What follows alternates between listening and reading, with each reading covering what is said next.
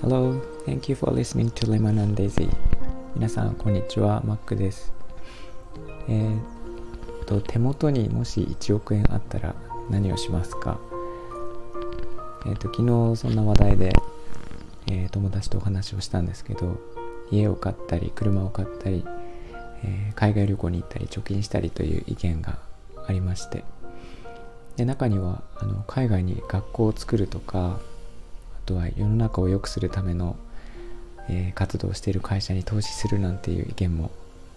あったんですけども、えー、自分だったらそうですね。なんか借金を返して、えー、必要なものとかを買おうかなと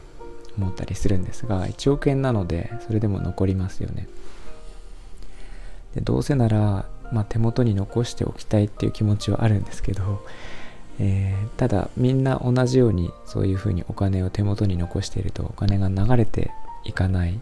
だから自分にも入ってこないかなと思っているので自分からもこういうふうになんか流していきたいなっていうふうには思ってるんですが、まあ、そうすると人にお金を渡すということになりますよね。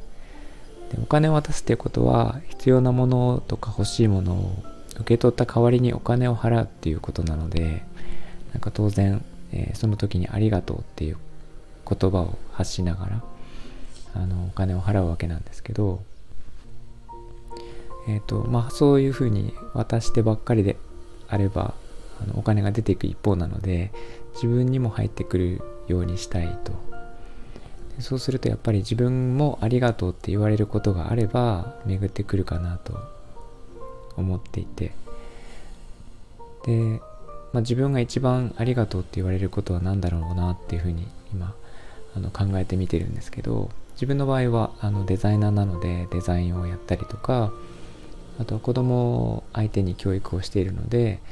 まあ、そういうこともあるんですけども別にそれだけでなくてもよくて例えばこうやって、えー、っと皆さんにお話をしていることとかギターの弾き語りをしていることとかも、まあ、もしかしたらあの感謝されていてでそれがお金につながるかもしれないっていうふうに思ってます。え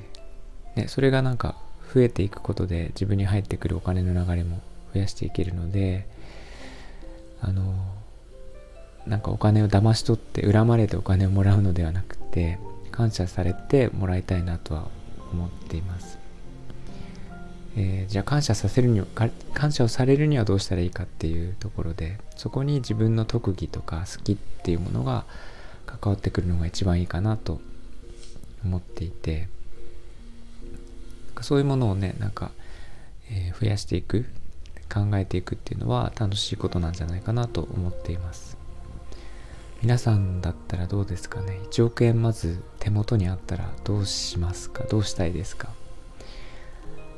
で、えー、それを使うだけではなくて戻ってくるためにはなんかどうしますかね？いいアイデアあれば教えてください、